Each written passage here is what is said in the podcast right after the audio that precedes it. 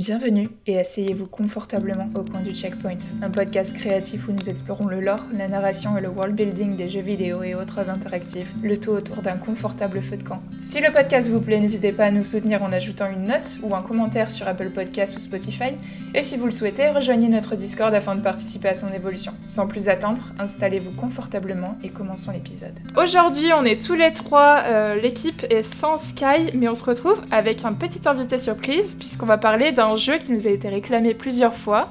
Et perso, moi et Matt, on l'avait pas encore essayé. Euh, J'étais très surprise en le testant les premières heures de voir de quoi ça parlait. En effet, ça parle d'anxiété, de, dépression, euh, d'acceptation de soi, d'espoir, euh, de santé mentale, de tendresse. Donc voilà, plein de sujets très intéressants. J'ai nommé Céleste. Céleste. Et quoi d'autre pour parler de ces sujets-là que d'être euh, avec notre psychologue préféré? J'ai nommé Corwen. Bienvenue Corwen. Bienvenue avec nous Corwen. Salut. Eh bien merci et bonjour à, à, tout le monde du coup. Bah bonjour, écoute, euh, c'est un petit peu comme si on se connaissait parce que vu mm. que tu traînes euh, sur le Discord depuis un moment puis on a fait un, un projet ensemble, euh, on te connaît un petit peu. Mais euh, est-ce que tu veux te présenter un petit peu pour euh, les gens qui écoutent le podcast? Qu'est-ce que tu fais dans la vie? Ouais, ben alors effectivement, mon activité principale, entre guillemets, c'est d'être psy. Je suis psychologue. Donc j'ai une activité de consultation où je rencontre bah, voilà, des un certain nombre de patients euh, euh, qui me sollicitent euh, par rapport à des maladies particulières ou des problématiques particulières. Et puis en, parallèle, je suis aussi donc docteur en psychologie, ce qui me permet d'avoir une activité de chercheur, d'enseignement et de recherche à l'université, et en l'occurrence à l'université de Lausanne en Suisse. Et donc là où pour le coup, je vais davantage étudier un certain nombre de, de sujets plutôt que de rencontrer des personnes. Euh, et puis là, j'ai une troisième casquette aussi, qui est celle plutôt de d'auteur entre guillemets, de fiction interactive, de de fiction, fantasy, etc. Euh, mais bon, ça peut-être qu'on aura un autre moment pour en parler. C'est sûr qu'on en parlera parce que ça nous intéresse beaucoup. Euh, il y a beaucoup de gens qui font du world building, qui, qui, mm. écrivent des histoires, qui nous écoutent. Donc, on a plein de questions par rapport à ça, mais on les garde pour un peu après le corps du podcast. Euh, voilà, on n'avait pas juste envie de parler de notre ressenti, on avait envie de faire une analyse un petit peu plus en profondeur sur Céleste. Euh, donc c'est quoi vraiment écrire une histoire qui parle de développement personnel? Quels sont les codes à travers le gameplay, l'art et l'écriture qui ont été utilisés? Et quels sont les outils qu'on peut apprendre, euh, nous, à utiliser et réutiliser pour nos propres histoires? Et surtout, ben, en fait, comment autant de joueurs et de joueuses viennent à s'identifier à ce personnage? Qui est Madeline, parce que euh, on l'a vu, enfin la communauté Reddit et pas que Reddit, mais notamment sur Reddit est folle et beaucoup de gens s'identifient au personnage de Madeline, donc euh, très bien écrit comme jeu, comme expérience. Ah, ça c'est mon chat qui a Queen. avant de, voilà c'est ça, il fait la transition. Euh, avant qu'on commence un petit peu à parler de Céleste, euh, généralement, ce qu'on fait dans le podcast, le podcast, c'est qu'on fait un petit tour de reco. Alors, est-ce que tu as une reco pour nous, euh, Corwen? Ouais, tout à fait. J'en ai même deux. Alors, une ah euh, musicale. Il vient préparer. Ouais, il fait son travail.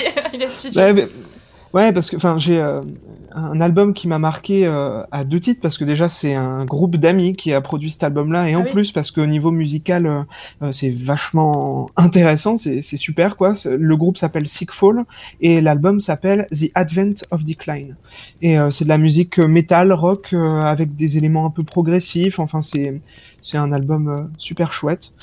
Et puis euh, le, deuxième truc, c'est un livre que j'ai lu récemment de Ben Ash Winters et qui s'appelle Dernier meurtre avant la fin du monde. Ah oui, d'accord. Voilà. J'ai entendu parler aussi. J'en ai entendu parler par mm. Fibre Tigre, il me semble. Ouais, bah, c'est aussi de là euh, dont j'en ai entendu parler. Ouais. D'accord. Je, crois que on, j'ai entendu parler, je l'avais mis dans ma liste. C'est vrai qu'il est dans ma liste. Est-ce que tu peux, tu peux nous dire vite fait mhm. le synopsis du livre Ouais, alors c'est en fait c'est un, un polar, tout ce qu'il y a de plus classique. Donc c'est une histoire d'enquête euh, d'un policier, un, un, enquêteur enquête sur euh, sur un meurtre. Euh, mais ce qui est particulier dans ce livre-là, en fait, c'est que ça prend place dans un contexte où l'humanité attend la fin du monde euh, dans un futur très très proche, imminent. Et donc ça amène à se poser des questions sur euh, pourquoi quelqu'un ferait ça dans ce contexte-là.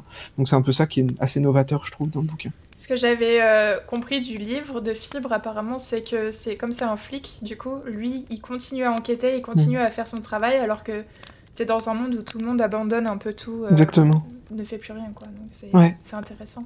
Ouais. Euh, Alex, tiens, est-ce que tu as des recos pour nous? Alors, j'ai pas vraiment une reco, mais on a parlé un petit truc euh, avant le podcast, que du coup, je vais vous faire une petite reco là-dessus.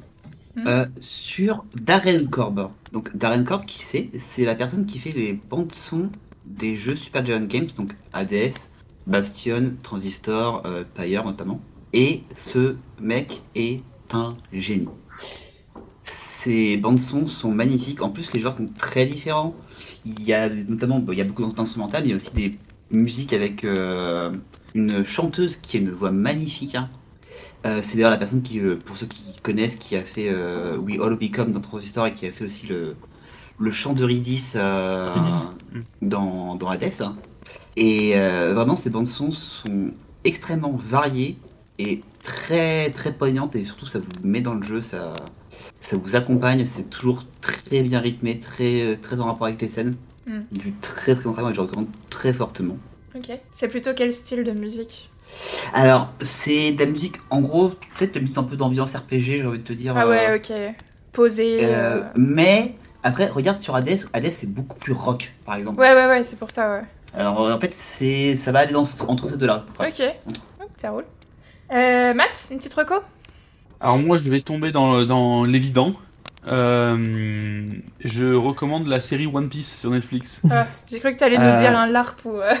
non, non, non. Euh, parce qu'effectivement, alors moi, je j'ai j'ai lâché maintenant les, les scans et, et l'anime, qu'on est à 1074 épisodes, je crois. du genre. Euh, et je crois que j'ai regardé jusqu'aux épisodes 700 et quelques, quand même. Mm. Et, euh, et comme tout le monde, je m'attendais à une catastrophe absolue euh, au titre, même titre que Death Note et Cowboy Bebop. hmm. Et on Oh. s'éclate à regarder la série. Elle est pas parfaite. Ouais, c'est- c'est marrant, quand vi- visuellement, effectivement, il y a deux trois trucs. Bon, c'est un peu cosplay, ça fait un peu un, un peu cheap ou un peu bizarre. Mais euh, mais la- l'adaptation déborde de respect et d'amour pour le matéri- les matériaux de base. Euh, pour les fans, avec plein de petits de petits clins d'œil euh, à droite à gauche euh, qui font que bah, si tu connais pas, ça change rien. Mais si tu connais, ça fait ça fait un plaisir. Mm. Les acteurs sont très bons, les dialogues sont pas niais, sont, sont Les acteurs sont bons à jouer des rôles stéréotypes manga. Tu sais, tu Ouais. sens que tu sens qu'il joue un manga, il, il joue pas un, un acteur acteur. C'est- ça qui est très, qui est très effectivement Ouais. particulier. Quand on voit au tout début, premier épisode, quand on voit Luffy qui est tout seul dans sa barque, qui lève les bras au ciel et qui crie Je serai le roi des Ouais, pirates voilà, ça c'est pas les trucs Qui est-ce qui fait ça en vrai, ouais, tu vois ça. Mais euh, donc je trouve vraiment que c'est le- la quintessence d'une live euh, Ouais. adaptation d'un manga et ça marche plutôt bien. Il y a certains trucs qui sont complètement euh, grotesques en fait dans le manga, dans le design de certains personnages qu'ils ont lâché quand même pour euh, pour euh, pour le live action, mais d'autres qu'ils ont gardé, genre le vice-amiral Garp, donc un haut gradé de de, de la police, de la police marine, qui a son espèce de chapeau de, de chien. Ah oui, c'est Euh, vrai, ouais. Euh, voilà, ça a aucun sens, mais ils l'ont dans la série et c'est Ouais, marrant, ouais. tu vois, et, ça marche bien. Bah One Piece Donc, ça a euh, aucun sens, c'est plein de trucs comme voilà, ça, tu vois. c'est- exactement ça. Et je trouve que le côté loufoque en fait du manga est, gardé sans que ça tombe dans le ridicule, ce qui pourrait être très facile avec du live action. Euh, et voilà, je trouve aussi au niveau des combats euh, que autant les combats avec le fil, son bras élastique, c'est un peu moyen. Par contre, les combats, euh, que ce soit Zoro avec ses sabres ou Sanji avec son taekwondo, euh, sont hyper bien faits. Et pour l'instant, je prends. Il me reste deux épisodes à voir, mais je prends un immense plaisir à regarder, euh, à regarder One Piece. Ouais. Bah j'approuve, ouais. j'approuve ta reco. Je suis, je suis, je suis pareil. J'ai adoré. Et en plus, je regarde avec Yana et Yana, elle aime pas du tout les animés. Elle aime pas du tout. Yana, c'est ma copine, pardon. elle aime pas du tout les animés. Elle aime pas du tout les mangas, tout ça. Mais euh, elle kiffe One Piece et euh, en effet, comme tu disais, les chorégraphies sont très très belles Mm. et euh, les persos sont très rigolos. euh, la- même la grosse pirate au début euh, Ouais, qui arrive et avec, ouais. son, avec son chapeau là. Enfin, et et c'est vraiment des gros stéréotypes euh, marrants. Donc euh, ouais, c'est bien, très très Et bien. toi, Jack No, quel est ta reco pour nous? Euh, bah écoute, moi je vais vous reco les mariages grecs. C'était très fun. Je reviens Ah, j'ai vu de vacances. Instagram, ouais, ouais. je reviens de vacances. Là, on était en Grèce, on était vers Kalamata. On a fait toute la région en road trip euh, en voiture. Et puis, on s'est arrêté à, Ka- à Kalamata pour le mariage de deux amis, euh, un roumain et une grecque. Et euh, ils ont fait ça à traditionnel grec. C'était trop rigolo. Euh, ils ont skippé les formalités avec le prêtre, etc.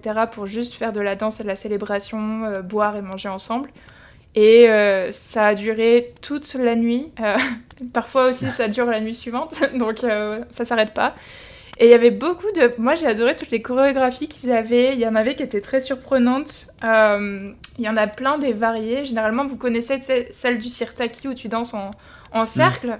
Donc il y a plein de, variantes, de variantes de ça. Et apparemment, il y a autant de variantes qu'il y a d'îles grecques. Donc sur toutes les îles, en fait, ils ont leur propre mouvement. Et il y en avait une danse qui était particulièrement magnifique, qui s'appelait le Zebe Kiko, qui est une danse en fait où les personnes se mettent en cercle autour de la mariée ou d'une personne et euh, ils commencent à clapper dans leurs mains. Et en fait, la personne qui est euh, au centre du cercle, en fait, elle, danse, mais d'une façon que j'avais jamais vue avant. Et euh, j'avais demandé qu'est-ce que ça veut dire, qu'est-ce que ça signifie cette danse à ma copine? Et elle m'a dit en fait cette danse, elle signifie elle est censée représenter en fait l'énergie de la mélancolie que tu portes en toi depuis ta naissance. Et en fait, c'est expliqué. Donc en fait, tu avais des danses qui étaient heureuses et célébrantes avec euh, les gens qui jouaient de la musique qui venaient euh, jouer au milieu des cercles. Et tu avais aussi des danses qui étaient un peu plus nostalgiques. Donc je sais pas, c'était vraiment trop cool. Et si vous pouvez pas faire un mariage grec, vous pouvez aller à un panigiri. Un panigiri, c'est une fête locale organisée par un village où tout le monde festoie ensemble et euh, les visiteurs aussi sont conviés. Donc voilà, si vous passez un jour en road trip dans une, dans une ville grecque ou un village grec et ils font un panigiri, et eh bah ben, allez-y parce que vous pouvez aussi apprendre des danses là-bas. Et euh, c'était trop le fun. Donc voilà. Cool. Les mariages grecs, bien reco. Est-ce bah, Merci Jack No pour la, la reco. Bah de rien, écoute. Euh, est-ce qu'on commence cet épisode? Allons-y, allons-y. C'est parti. On va commencer à parler de Céleste et on va parler euh, de plusieurs symboles. On va faire un peu ping-pong avec Corwen en gros pour parler, euh, pour parler psychologie. Euh, on va parler un petit peu d'abord du voyage intérieur de Madeleine. Et quels sont un peu, pour commencer, les exemples concrets, concrets, pardon, concrets, concrets qu'on voit dans le jeu et qui représentent les défis de Madeleine qu'elle doit surmonter en tant qu'individu? Ah, avant ça, est-ce qu'on parlerait ah, Est-ce qu'on quelqu'un qui giverait, giverait, giverait putain, magnifique mélange.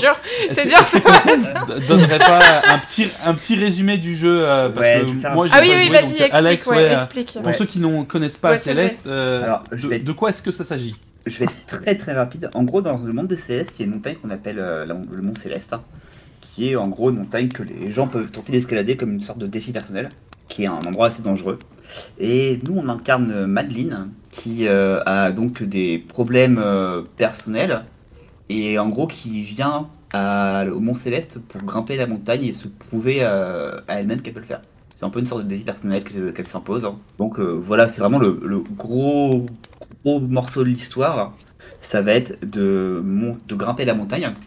Et en fait, on va se rendre compte qu'il y aura des obstacles, et notamment un obstacle intérieur dont on va parler un peu plus tard, qui est euh, référencé par, euh, parmi les fans comme Madeline, euh, Madeline, Madeline, excusez-moi, qui est la, le, le, côté mauvais entre guillemets de Madeline, s'incarner.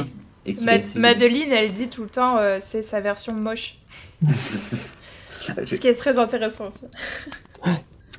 Et, et, voilà, et du coup, bah, et pour le, jeu en lui-même, c'est un platformer hardcore type euh, Super Meat Boy, euh, type VVVV, etc. Euh, si jamais très vous dur. Avez, si jamais, alors justement, je vais dire, si jamais vous avez peur de ce genre de jeu, sachez que là il y a un mode euh, assisté, entre guillemets assisté, j'aime pas le mot, mais un mode plus facile pour ceux qui galèrent un petit peu.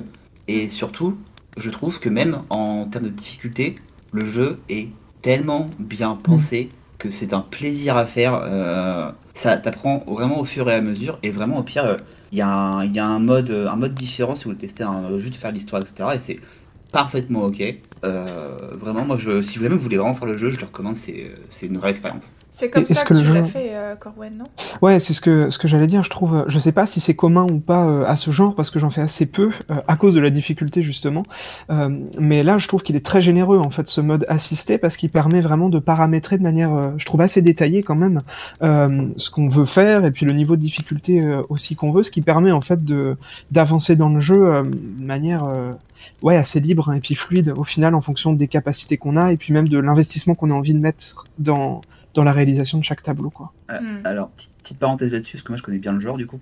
Euh, ça n'existe pas. Céleste, c'est vraiment le premier jeu sur lequel je vois. En plus, Euh, excusez-moi pour les, pour les joueurs qui sont concernés, mais la communauté est toxique là-dessus du ouais, mais si tu fais pas le jeu comme ça, t'es pas un vrai gamer, Oh là tout là, ça. ouais. Euh, moi, je sais tu vois, moi, je- le jeu, je l'ai fait sans discuter, sans euh, l'assistance, parce que je voulais vraiment. J'aime, j'aime faire du bal, clairement. Et mais tu vois, justement, je recommande aux gens qui veulent le faire, parce que le jeu est génial, de le faire même avec l'assistance. Ouais. Et euh, vraiment, Céleste, c'est un modèle du genre. Euh, pour moi, c'est vraiment le modèle à reprendre en termes de, bah, de difficulté, de management de la difficulté. Parce que, comme tu dis, tu peux vraiment bien euh, paramétrer comme à ton niveau de jeu pour que Hmm. tu aies une expérience qui soit challengeante, mais quand même qui soit faisable. D'accord. Et ça se reflète très bien dans l'histoire du jeu. Bon, cette montagne, on n'a pas besoin de vous l'expliquer. On parle de, de défis personnels, on parle de challenge. Euh, évidemment, le symbole de, de la montagne, c'est un symbole puissant pour représenter euh, quelque chose à grimper. Un truc intéressant à dire sur cette montagne aussi, c'est que Céleste, elle commence à la grimper sans vraiment que quelqu'un lui dise va grimper la montagne, sans vraiment savoir pourquoi. J'ai l'impression qu'elle-même, elle sait pas pourquoi elle grimpe. Euh, elle se lance sur le challenge et je crois qu'elle elle, elle est pas sûre de pourquoi elle se donne ce défi.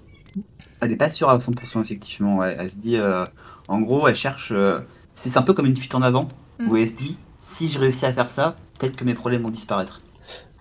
Puis, est-ce qu'on peut pas aussi supposer qu'il y a euh, justement une perte d'intérêt pour d'autres activités Parce qu'il me semble qu'une des premières phrases que dit, euh, euh, qui, qui sort dans la rencontre entre Madeline et Badeline, c'est euh, il faut songer à se trouver des activités ou quelque chose comme ça.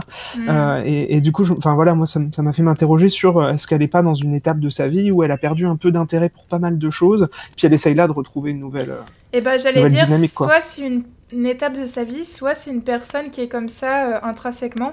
Je suis allée escalader ce matin avec une, euh, une fille, une amie d'amis, et on parlait justement du podcast dont on allait euh, faire le sujet aujourd'hui. Et elle m'a dit ah mais ça lui parlait beaucoup parce que elle, elle, commence tout le temps des projets. Elle finit jamais les projets, mais elle, commence tout le temps des projets différents, que ce soit un sport, Krav Maga, la couture, qu'importe. Et puis il y a un moment où elle lâche, où elle en a marre. Mais elle dit, euh, c'est tout le temps, toute ma vie, euh, une fois tous les six mois, euh, je commence un nouveau truc et, et je finis jamais en fait, parce que je me dis tout le temps, je, je vais jamais être bonne. Donc j'ai l'impression qu'il y a des personnes comme ça pour qui c'est, ils ont besoin de commencer des trucs, quoi. C'est euh, Hmm. c'est une Est-ce que c'est pas aussi un, un signe de dépression euh, alors, nota- enfin, Notamment de perdre l'intérêt dans, euh, dans quelque chose. Effectivement, il y a, y a des types de personnalités où, où, euh, l'intérêt dans le commencer et pas le finir. euh, on- on- je tombe un petit peu aussi là-dedans. Mais, petit euh, peu mais en fait, d'avoir des hobbies et que plus ou moins du jour au lendemain, on n'a plus envie de rien, si je ne m'abuse, c'est aussi un, Tout à un symptôme de dépression. hein. Ouais. Mm. Ouais, complètement. Et c'est en ça que cet élément-là m'avait interpellé parce que ça figure en fait textuellement dans le jeu et effectivement c'est un des symptômes euh, notables quoi. Mm. Mais, mais, euh, mais du coup, comme tu disais, Jack No, euh, surtout du jeu vidéo en plus, la montagne, c'est vraiment, tu sais, le. Alors, j'ai une petite citation que j'ai retrouvée dans. J'ai fait des recherches, attention. Une citation que j'ai retrouvée dans un livre qui s'appelle The Anatomy of a Story euh, par John Truby, qui dit que, euh, en gros, pour les- en parlant des montagnes, ce lieu le plus élevé de tous euh, se traduit en termes humains par la terre de la, de la grandeur. C'est là que les forts vont faire leurs preuves, généralement en s'isolant, en méditant, Mhm. en manquant de confort et en se confrontant directement à la nature dans ses aspects les plus extrêmes. Ah, c'est vrai que ça a plusieurs symboliques. Ouais. Ouais, euh, la montagne c'est vraiment, c'est euh, le truc le plus haut possible en fait. Ouais. C'est le, dé- le défi le plus, le plus élevé que tu peux avoir. Si tu surmontes la montagne, tu surmontes tout en fait. C'est un peu ça aussi. Euh, la réflexion de Madeline de se dire que tous ces problèmes, elle peut les faire disparaître si elle surmonte la montagne. Et je pense que, excuse-moi quand même, je te redonne la parole Oh, juste après. Euh, et je pense qu'en gros, c'est aussi inconsciemment, elle cherche à affronter sa, sa dépression, son anxiété, ce genre de choses, en se disant que si elle, elle bat la montagne, elle battra sa dépression. Je, me- suis aussi euh, pas mal posé de questions sur euh, le rapport à la montagne, dans le sens où c'est effectivement une épreuve un petit peu euh, qu'on peut vouloir surmonter. Est-ce que la dynamique dans laquelle est Madeleine, c'est de vouloir la surmonter, ou est-ce qu'elle n'est pas aussi dans un, une attitude de prise de risque, dans le sens où la montagne, c'est aussi vachement dangereux. D'ailleurs, je- enfin, je, je me dis l'alpinisme, en plus, quand on n'est pas préparé, ça, les personnages le soulignent Ouais. euh, plusieurs fois qu'elle n'est pas alpiniste, qu'elle, en gros, qu'elle n'est pas préparée à le faire, etc. Euh, le premier palier, quasiment, on voit déjà euh, qu'il y a un mémorial, donc ce qui veut dire que ça s'est pas forcément bien passé pour tout le monde. Et, Hmm. et je me suis aussi demandé s'il n'y avait pas cette dimension-là entre guillemets de, bah voilà, Madeleine qui prend un risque un peu peut-être inconsidéré aussi. Euh, Hmm. Dans, Et c'est vrai qu'au début de la montagne aussi, elle rencontre, je crois, une petite grand-mère qui lui dit euh, Attention, là, tu vas monter Céleste, c'est pas Mm. facile. c'est- Mm. Et elle lui répond euh, elle- elle- J'ai trouvé qu'elle avait une réponse vraiment méchante Ouais. euh, au début. Et en fait, c'était un truc que je voulais vous le dire aussi par rapport à Madeleine. Je, je trouve qu'elle a, a beaucoup de méchanceté euh, quand elle parle aux gens. Euh, et, euh, et elle lui dit euh, Faut que tu ailles consulter. Ce qui montre déjà euh, le rapport à, à la psychanalyse euh, pour Madeleine. euh, elle, elle en a besoin, mais elle, elle déteste ça déjà. Mm. Euh, Il y a un- une autre symbolique, c'est celle du miroir, euh, qu'on retrouve, il me semble, au chapitre 5. Elle se fait aspirer par un miroir et à l'intérieur, en fait, on se trouve dans son subconscient. Et en fait, quand Madeleine évite les miroirs de manière générale, euh, quand elle se voit, euh, elle, elle évite de se regarder, etc. Alors, euh, ça, je suis. Alors, ça, c'est un truc qu'on pourrait parler dans la dernière partie dont tu voulais aborder. Je pense que, enfin, je pense que ça rentre là-dedans aussi pas mal. Je sais pas ce que t'en penses exactement. Euh, ouais, carrément, on pourra en reparler après. Il y a, il y a un sous-thème de transidentité. Enfin, pas un sous-thème, un thème Enfin, c'est comme de transidentité. Mais il y a aussi ce côté euh, j'évite les miroirs, j'évite l'introspection. Si on considère que les miroirs, c'est son subconscient quelque part. Ah oui. Il y a aussi ce côté je veux pas me voir et faire le travail sur moi-même. De la même manière qu'elle va mettre à l'écart euh, Badeline, c'est-à-dire les premiers échanges, c'est bah il y a une course poursuite où on cherche à fuir Badeline. En même temps, elle dit qu'effectivement c'est sa partie euh, sa partie moche. Alors je me souvenais plus qu'elle le disait comme ça, mais effectivement on sent bien qu'elle veut pas euh, nécessairement s'y confronter ou la reconnaître comme étant une partie d'elle-même, quoi, comme étant Ouais. quelque chose qui fait aussi partie d'elle. Je, il me semble que Badlin se réfère sou- souvent en disant part of me, donc une, Mm. une partie de, de, de moi, une partie de toi. Là où, ouais, où, euh, où j'ai où Jack Snow, pourquoi tu dis Jack Snow parce qu'elle parle à la caméra. Euh, là où je, là où euh, Madeleine, elle, euh, elle essaie justement de, de fuir ou de repousser. euh. D'ailleurs, c'est un, c'est un truc qu'on va voir au fur et à mesure du jeu, où euh, au début, elle essaie de le fuir, de la, de la repousser. Mm. Et au fur et à mesure du jeu, en fait, ça va, ça va s'inverser, où Madeleine elle va commencer à accepter et euh, elle va essayer de de- d'aller chercher euh, Mm. d'aller chercher Madeline. Ouais, le boss final, quelque part, c'est euh, c'est Badeline qu'il faut retrouver, et puis ensuite il y a une ascension euh, commune, quoi, c'est-à-dire un peu euh, regroupée, oui. C'est Font les choses euh, ensemble. Justement, la fin. euh, Ouais. Et euh, toute cette route, en fait, où elle essaie de lui échapper, euh, c'est euh, un peu c'est la, la négativité, la, la paranoïa qui la pousse à, à rester loin de, de son double, en fait. Et son double continue à la braquer à chaque fois avec des questions. Pourquoi tu essayes de grimper? Pourquoi tu fais ça? On n'a pas obligé de changer. Au, au final, euh, est-ce que Badeline, c'est c'est vraiment sa- mauvaise part, part d'elle-même? Ou est-ce qu'au contraire, c'est pas justement, euh, euh, entre guillemets, la l'héroïne euh, sans, sans qui euh, Madeleine elle- elle-même ne pourrait pas euh, affronter son challenge et réussir à, à gue- à guérir? Est- Est-ce que, est-ce que voilà, enfin c'est dans, le titre, un Badeline, jeu de mots entre Bad et Madeleine. Euh, est-ce que est-ce qu'elle est si mauvaise que ça quoi? Mhm. C'est- C'est ça, c'est ça ma question. Comment moi je l'interprète, euh, c'est que Madeline, comme Madeline, c'est l'héroïne. C'est euh, la protagoniste du jeu, euh, dans le sens où, là, là tu vois, je vais revenir directement au gameplay. Quand tu commences le jeu, bon le jeu est connu pour être dur. Tu es, tu es, attends que je me trompe pas, Madeline. Tu es Madeline et le, le, jeu est dur, donc t'as des sauts à faire et tout, t'as du vent, t'as des trucs qui te repoussent, t'as des gens qui te, qui te poursuivent, etc. T'as plein d'obstacles. Et en fait, c'est quand tu vas faire la paix avec euh, Badlin que tu vas avoir accès à la partie la plus satisfaisante du gameplay, où tu auras des doubles dash, où l'ascension va se faire d'une manière Mm. très effrénée, très satisfaisante, où tu vas enchaîner les niveaux. Et en fait, c'est vraiment quand les deux vont se réunir que tu vas réussir à, à avoir la, la partie la plus, euh, la Parce plus que- satisfaisante du gameplay. Ouais. Ce que, ce que fait, c'est qu'à un moment, elle sort du miroir, hein, elle passe à travers le miroir et puis elle arrive dans son monde. Et euh, Badeline, en fait, elle va essayer de te, te choper. Alors que tu essayes de survivre euh, cette montagne, elle va essayer de te choper pour te faire tomber. Donc, c'est ça où c'est super génie le gameplay, c'est que euh, cette personne, c'est toi, cette personne est censée marcher avec toi et est censée être bonne comme toi. Sauf qu'au début du jeu, cette personne, en fait, c'est ton ennemi, Mm. c'est ton challenge. Mm. Ouais, je, je, trouve ça intéressant tout ça. Moi, je l'avais un peu identifié euh, comme euh, entre guillemets les mécanismes de défense de, de Madeline, cette Madeline, c'est-à-dire euh, elle essaie de la dissuader, de la faire renoncer à, à essayer d'entreprendre cette ascension, etc. Puis en fait, on découvre finalement que c'est parce qu'elle a peur et donc c'est un peu ses défenses qui se sont affolées, quoi. Puis progressivement, elles redeviennent effectivement quand Madeline arrive à accepter cette cette partie-là d'elle-même, on voit qu'elle se réconcilie aussi avec cette partie-là et ça devient une sorte de ressource euh, plutôt que d'être euh, bah, en fait un aspect euh, de symptômes ou de quelque chose qui va l'entraver et l'empêcher d'avancer mm. dans son, dans son expérience. Quoi. Il y a aussi un thème récurrent assez, assez lourd qui est l'addiction à l'alcool. Madeline, dès le début, on comprend qu'en fait, elle se sert de l'alcool pour se déstresser. et d'ailleurs, j'avais retenu des des phrases de réditeurs qui encensaient euh, le jeu sur ce côté-là, sur euh, l'aspect alcoolique, parce qu'eux-mêmes souffraient d'alcoolisme et euh, pouvaient se reconnaître sur la façon dont ça avait été traité dans le jeu. Quelqu'un disait Je n'ai vraiment pas souffert de dépression, mais j'ai longtemps lutté contre l'alcoolisme et une procrastination extrême.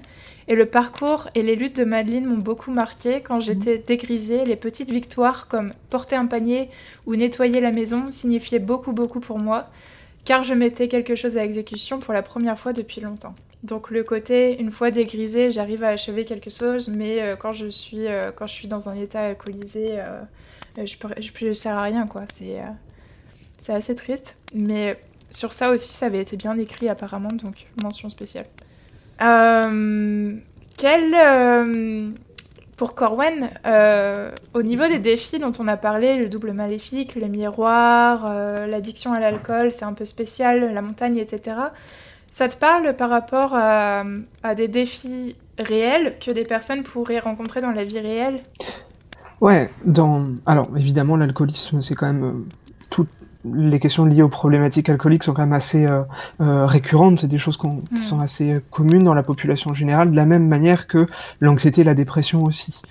c'est des, maladies. en, préparant l'épisode, je regardais un peu la ce qu'on appelle l'épidémiologie, c'est-à-dire la manière dont ça s'exprime dans la population générale. Et c'est vrai que c'est assez inquiétant de voir comment c'est c'est extrêmement répandu. Et et ça se manifeste aussi, euh, ces, ces phases-là, par, euh, je trouve, quelque chose qui est très présent dans le jeu et vachement bien écrit.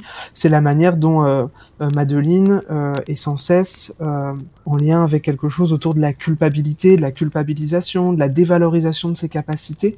Et, et en fait, quand on écoute les gens qui parlent de, de ces maladies-là, c'est des choses qui reviennent beaucoup, c'est des thèmes qui reviennent beaucoup. Le fait de pas se sentir capable ou se sentir empêché par les autres ou que les autres ne croient pas en nous, etc. Ça, c'est des choses qui pèsent euh, énormément en fait euh, mm. dans ces situations-là, quoi. Et je trouve c'est vachement bien euh, représenté ça dans, dans, dans, ce jeu.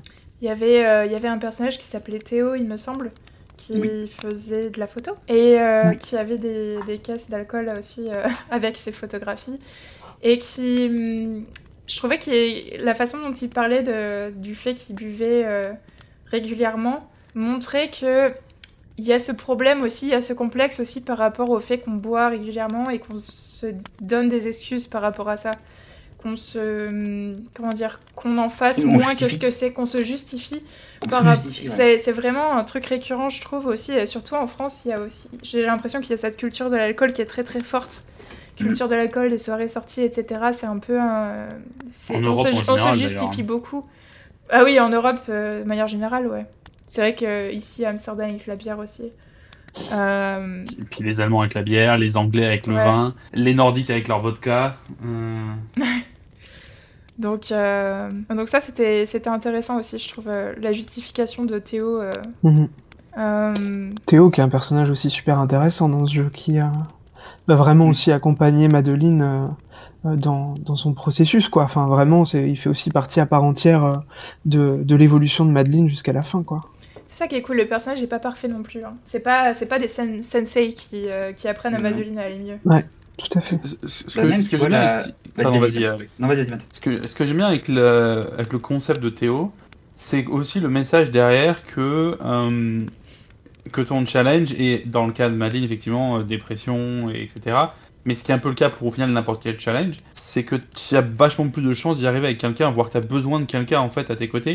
Et c'est, ils n'ont pas besoin d'être parfaits, ils n'ont pas besoin d'être un, rôle modèle euh, euh, absolu euh, où tu as juste à les imiter en fait pour t'en sortir. Mais juste le fait d'avoir quelqu'un que tu, qui est là avec toi étape par étape ou juste une fois de temps en temps en fait à certains jalons, pour te euh, que tu retrouves et pour te continuer à te motiver et, autres. Euh, je trouve que c'est une bonne bonne métaphore en fait euh, dans le jeu de, de la nécessité réelle d'avoir ce genre d'être bien mm. entouré, d'avoir ce genre de personnes autour de toi quand tu dois veux t'en sortir. C'est clair.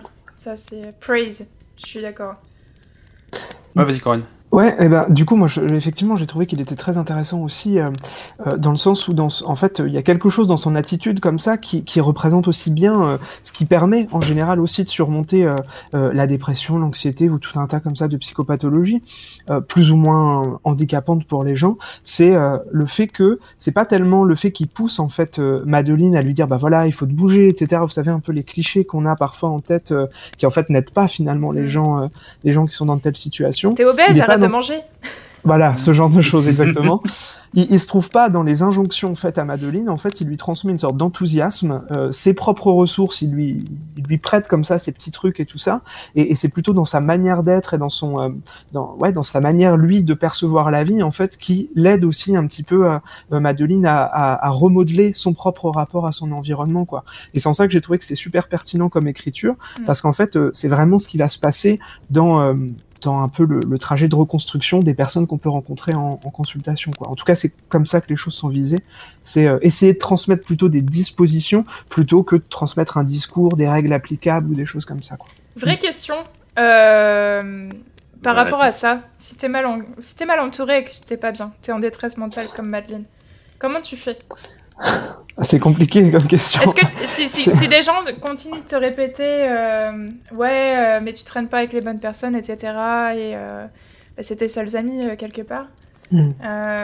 comment est-ce que c'est vraiment ça aide vraiment de, de changer complètement de zéro son environnement ses amitiés etc parce que bah, j'en connais des gens qui sont mal entourés, mais je veux pas leur dire des fois.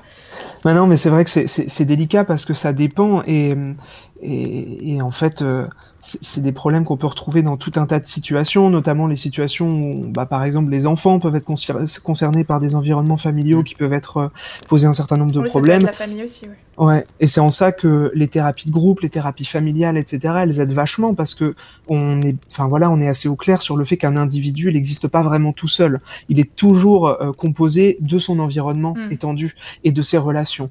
Et, et c'est difficile effectivement quand euh, la souffrance, elle vient aussi du format relationnel, euh, de pas prendre en compte les autres gens qui font partie de, de, notre groupe. Et donc euh, la thérapie individuelle, elle permet à la fois ben, peut-être de se questionner, de faire le point sur euh, l'état de nos relations et qu'est-ce qu'on veut.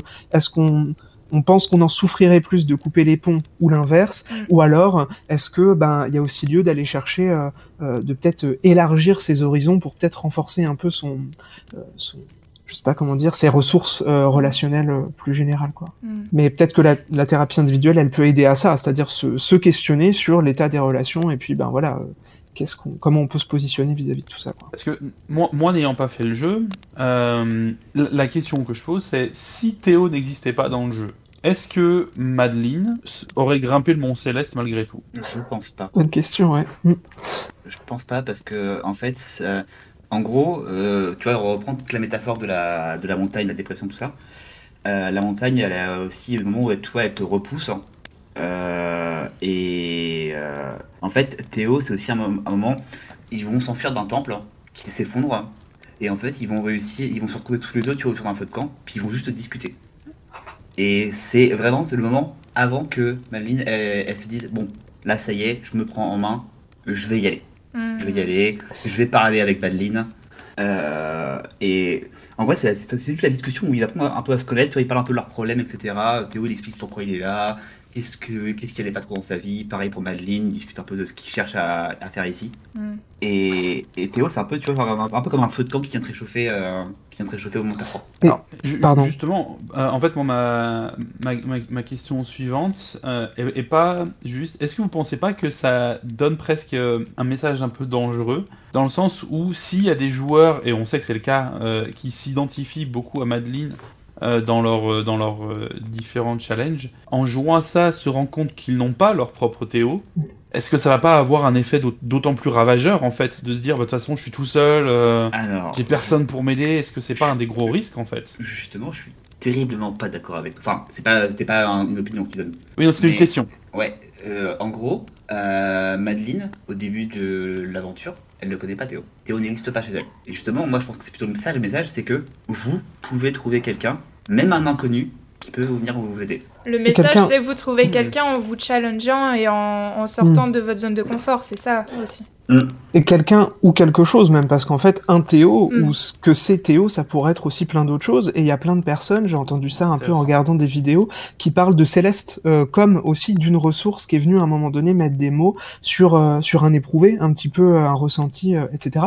Et, et je voulais rebondir sur le, le passage du feu de camp parce que je trouve qu'il est, euh, euh, enfin c'est pas il est quand même notable dans le sens où je crois que c'est à ce moment-là qu'il y a toute une phase de, de, narration en fait qui se met en place où le joueur a le choix de dire des choses et de poser des questions euh, à Théo.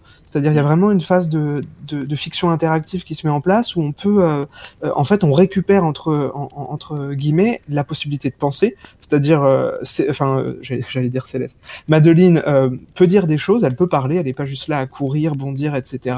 Et, et puis on a le choix aussi de ce qu'on va lui faire dire. Donc on récupère entre guillemets un peu le la maîtrise euh, sur euh, sur euh, sur la vie entre guillemets de de Madeleine et, et, et ça montre bien cette bascule quoi. Où à un moment donné elle se sent un peu envahie par ses angoisses par Madeline etc et puis ce moment où elle se sent prête à l'affronter ça j'ai trouvé ça super fort de le faire passer par le par le gameplay quoi. Ce- Et je trouve que le, moment dans la, dans, la vri- dans la vie de tous les jours, le moment où tu t'acceptes toi-même, le moment où tu, tu fais le switch et tu es vraiment toi-même et tu, tu, tu te regardes intrinsèquement et tu, tu commences à t'apprécier toi-même, je trouve que ça transpire dans la vraie vie sur les autres aussi. Euh, cette méchanceté, je pense que quelque part, c'est aussi ça sort de toi quand tu, quand tu te détestes ou quand tu t'aimes pas ou quand tu te, quand tu juges, etc., que t'es pas toi-même. Je trouve que ça se transpire beaucoup, ça se voit. Il y a des gens euh, qui, par exemple, ils jugent les autres. euh, mais cette méchanceté, c'est pas nécessairement que ça sort d'eux, mais je pense que c'est. Quand tu vas faire des rencontres, c'est pas genuine en anglais, c'est pas. euh, euh, Sincère? Ouais, c'est pas sincère exactement. Alors qu'il y a des moments où vraiment tu, commences à t'accepter et je trouve que les rencontres que tu fais sont beaucoup plus sincères et les gens ont plus aller envie de, euh, de venir vers toi, quoi. Donc ce- je trouve que se comprendre et s'apprécier soi-même, c'est vraiment un bon Mm. pas pour socialement aussi améliorer tes relations avec les autres. Surtout les inconnus. Euh, Il y, a- il y avait une phrase qui disait euh, justement que, que des gens avaient relevé, qui est I'm good at keeping up ap- appearances, but the truth is I'm barely holding it together. Mm. Ce qui veut dire euh, je suis très forte euh, pour euh, me présenter. euh, les voilà, pour pré- me présenter avec une certaine apparence, mais la, la vérité, c'est que j'arrive même pas à, à- à tenir debout, à, Mm. à- à garder ça. Un truc, euh, moi étant, euh, étant concerné parmi, par les, euh, notamment les, certaines pathologies qui sont expliquées dans le jeu, tu vois, moi je me reconnais aussi dans la phrase que je dis souvent, par exemple, euh, en parlant tu vois, du fait de- d'avoir des enfants, je dis, alors avoir des enfants, j'arrive déjà à peine à m'occuper de moi-même, comment je ferais pour m'occuper d'un enfant? Mm. Et tu vois, c'est à peu, Mm. à peu près le même esprit de te dire, bah j'essaye, tu vois, je, je, je fais genre je suis là, mais je suis là à peine, tu vois. Hmm. Bah, c'est bien, c'est parce que t'as vraiment envie de le faire au bon moment, mais si t'as envie de le faire, mais je pense qu'il y a beaucoup de gens qui font des bébés sans vraiment être prêts eux-mêmes ou. Oui. ouais.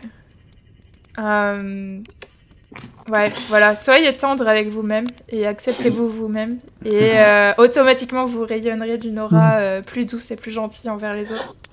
Mais en tout cas c'est vrai que ah oui pardon vas-y Vas-y, vas-y, vas-y, Non, mais, mais je dis, c'est intéressant tout, tout, tout ce passage-là, parce qu'effectivement, ça montre bien les problématiques aussi qui sont celles bah, de la vie réelle et de la souffrance en situation réelle. C'est que à la fois, on peut avoir du mal, entre guillemets, à rencontrer le monde et puis à se faire un petit peu euh, au monde, dans le sens où, bah voilà, euh, euh, pour Madeline, bah, c'est euh, euh, l'ascension de la montagne qui est très compliquée, c'est le rapport aux autres qui est compliqué, on voit qu'elle est tout de suite un petit peu agressive vis-à-vis de la vieille dame, etc. Et puis inversement, on peut soi-même se retrouver dans une situation où on est un peu plus difficilement praticable pour les autres. C'est-à-dire, euh, alors voilà, c'est à notre insu, c'est pas forcément volontaire, etc. J'imagine que Madeleine, elle le dit un peu comme ça, c'est aussi défensif, c'est aussi parce qu'elle a peur, mais néanmoins, ça va quand même provoquer des choses qui peuvent nous mettre en conflit ou nous mettre en tension vis-à-vis de l'autre. Donc, euh, comme tu dis, c'est vrai que quand il y a quelque chose qui s'arrange ou qui s'assouplit d'un côté ou de l'autre, ben en fait, ça permet comme ça que la relation en général puisse euh, en bénéficier. Il y a beaucoup de gens aussi qui disaient, euh, ouais, je me suis reconnue aussi quand j'étais jeune ado. Euh, que je m'étais, ça remettait un petit peu en lumière ce sentiment qu'il avait d'être l'impression d'être le seul à voir le monde tel qu'il est, que tout le monde c'est des moutons, mm. etc. Tu vois cette, cette impression que tu as quand t'es ado, un peu con. Mm. en fait, sa vision un peu noire du monde, et tu commences ta vie avec des valeurs un peu négatives, un peu noires et, qui t'isolent finalement. Et c'est aussi cette impression-là qu'il avait avec Madeleine qui se crée des challenges et qui jugeait les autres euh, par rapport à ça. Mais aussi du coup qui commençait avec euh, un cran de retard par rapport aux autres du fait qu'elle mm. euh, se, critiquait elle-même finalement au travers de ça. quoi. J'avais un, un, truc que je voulais parler, c'était le... revenir un peu sur le gameplay avec Badline. Parce que Badline, en fait, on va pas se mentir, c'est quand tu la rencontres, tu te dis Ah, c'est la boss de fin. Ah, c'est la mm. boss de fin, tu vois. Tu te dis Vas-y, je vais arriver au haut de la montagne, on va faire un 1v1 euh, des 2 à l'ancienne. Et... et en fait, pas du tout. En fait, le boss de fin du jeu, c'est vous vous réconciliez et ça donne. Euh, je crois que ça donne accès à une des scènes les plus touchantes du jeu mm. où, les deux commencent à, à, discuter en fait de leurs émotions, de, de leur peur. Euh, et aussi leur, euh, leur détermination à, mm. à, réussir ensemble. Mm. Faire face aux échecs, ouais. Et à rester ensemble, ça c'était, moi ça m'a marqué mm. cette scène où euh, où euh, Badeline donc essaye de fuir Madeline et elle la repousse en fait de toutes ses forces pendant ça. C'est un passage qui dure longtemps et en fait on a Badeline, Madeline qui est extrêmement déterminée à rester auprès d'elle et ça aussi je trouve que c'est un message super important, super fort, c'est de de montrer comment parfois certaines angoisses, etc., peuvent nous euh, faire repousser les gens avec beaucoup de violence, mais à l'inverse, ceux qui vont euh, rester là, s'accrocher, etc., euh, vraiment témoigner de l'attention, vont être très fortement profitables, bénéfiques pour pour les gens, quoi. Et ça, c'est quelque chose aussi que tu retrouves dans la vraie vie avec les gens en, mhm. phase de dépression. J'ai connu, j'ai connu quelqu'un, mais c'est très dur aussi pour les autres qui accompagnent cette personne-là aussi, de, de rester, de, de faire l'effort, etc cette thématique-là, elle est vachement abordée avec Oshiro, je trouve, où on voit l'épuisement de Madeline qui essaye de lui porter secours. Et, euh, et c'est vrai que c'est une thématique aussi qui émerge dans le soin, dans la recherche, c'est ce qu'on appelle euh, l'épuisement des aidants. C'est-à-dire euh, le, à quel point c'est fatigant aussi pour quelqu'un qui prend soin, qui est auprès des personnes en souffrance, euh, bah en fait que eux aussi ils ont besoin de soins et de, et de soutien, alors que souvent c'est un peu les oubliés aussi de toute cette affaire-là, mmh. c'est-à-dire qu'ils bénéficient pas forcément des mêmes des mêmes aides, etc. Et je trouve que c'est une petite thématique comme ça qu'on va avec Oshiro. Ouais, t'as as bien raison, je suis d'accord. Et un moment que j'ai adoré aussi vers la fin, c'est euh, quand euh, Badeline, en fait, elle se rend compte une fois descendue de la montagne qu'elle pourra plus s'adresser à Madeline comme elle le faisait avant. Et, et c'est pas grave, en fait, parce qu'en fait, tu te rends compte que Madeline, elle a appris à l'écouter finalement. Donc, euh, t'as ce moment où tu te rends compte qu'en fait, Madeline, comme tu dis, elle arrête pas de combattre, de repousser violemment euh, la dépression, etc. Mais c'est qu'un stratagème pour aller bien sur le moment, mais c'est pas sur long terme euh, ce qui va marcher dans la réalité. Peut-être qu'elle aura besoin d'une thérapie, de médicaments, etc. Mais en tout cas, c'est un beau moment, je trouve, quand elles ont relevé ce challenge together ensemble et qu'elles ont plus besoin de, plus besoin de ça, quoi. Il y a aussi donc le, le thème de transidentité.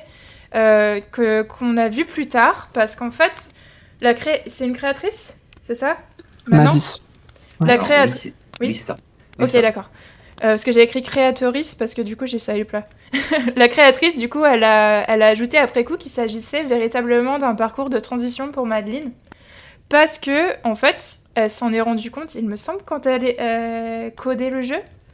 Un peu après. un peu après. Et elle s'est dit, mais attends, le miroir, enfin, elle a écrit euh, son histoire personnelle un petit peu, enfin, c'est challenge personnel à elle. Mais euh, elle s'est rendue compte, du coup, euh, bah, après sa transition, que bah, ce qu'elle a écrit, tout ce storytelling, ce gameplay, etc., ça marchait très bien avec son parcours et ses difficultés qu'elle a rencontrées pendant sa, sa transition. J'ai même retrouvé quelques témoignages sur Reddit parce que du coup je, cherchais ce que la communauté trans en disait. parce que je m'y connais pas beaucoup par rapport à ça. Donc, il y a beaucoup de, de, de témoignages sur le Reddit de Céleste, de la communauté trans, qui parlent du côté relatable, euh, enfin du côté, euh, ils ont eu les, mêmes sensations, euh, tout comme les personnes alcooliques, tout comme les personnes en anxiété, en dépression ont ressenti par rapport à ce jeu. la façon dont les miroirs et la photographie et les vidéos sont traités dans le jeu. le fait que le reflet dans un miroir pour la première fois où tu le vois et que tu vois un étranger en fait dans le reflet, apparemment euh, pour certains, ça rappelle beaucoup euh, euh, le côté dissociation et dysphorie de genre. je, je, connais pas très bien ce que ça fait, mais apparemment, c'est ça, c'est ne pas se reconnaître vraiment dans, dans, un miroir et se sentir déconnecté de soi. Et des choses, c'est des choses qui sont vécues souvent dans la communauté trans. Et voilà, le jeu vous apprend à vous méfier des miroirs, etc. Euh, donc voilà, je sais pas si tu t'y connais, toi, Corwen, euh, côté dysphorie de genre. Bah, sur, la question de la dysphorie en elle-même, c'est pas quelque chose dans lequel j'ai une compétence particulière.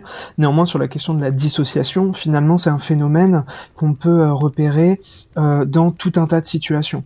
alors là, du coup, je, je comprends que c'est quelque chose qui est assez aussi particulier et important euh, dans, dans, dans, le cas de, de, la dysphorie de genre, mais c'est aussi des choses qu'on peut vivre soit parce qu'on est porteur d'une maladie particulière qui fait vivre ce genre d'expérience, soit parce qu'on vit un épisode traumatique par exemple.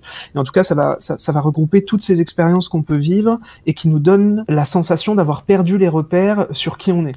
C'est-à-dire que d'habitude, on est plutôt habitué à vivre dans notre, dans notre corps, dans notre peau, dans notre conscience. Et en fait, il y a un jour quelque chose qui se passe et qui nous fait perdre ces repères-là. C'est-à-dire soit on sent les choses différemment, soit on ressent différemment, soit on se reconnaît pas visuellement, soit on a l'impression que c'est quelqu'un d'autre qui pense à notre place. Enfin, c'est, ça peut être, Ouais. ça peut être tout un tas de phénomènes qui font qu'à un moment donné, on, on, perd le lien à notre propre identité. C'est-à-dire qu'on n'a plus la sensation d'être nous-mêmes. Ça peut être plus ou moins passager, ça peut être euh, euh, plus ou moins durable, mais, euh, mais voilà, ça, ça, regroupe toutes ces expériences-là et qu'on peut retrouver. Ça se rapproche un petit peu de, du côté split de personnalité que certaines personnes ont, multiples personnalités, certaines prennent le contrôle de temps en temps, etc. Quoi. Ça, c'est effectivement des phénomènes où, euh, où c'est très cristallisé et très intense, euh, où il y a vraiment. des extrêmes. Hein, ouais. Ouais, ouais. Mais effectivement, comme tu dis, hein, c'est vraiment une manière aussi de représenter ça. Mais il mais, mais y a plein de moments aussi dans notre vie, euh, entre guillemets, normale, c'est-à-dire sans souffrir de quelque chose, mm. où on peut éprouver ça de manière transitoire. Mm. Et où c'est pas anormal, ou parfois même ça nous aide à vivre quelque chose de compliqué, etc.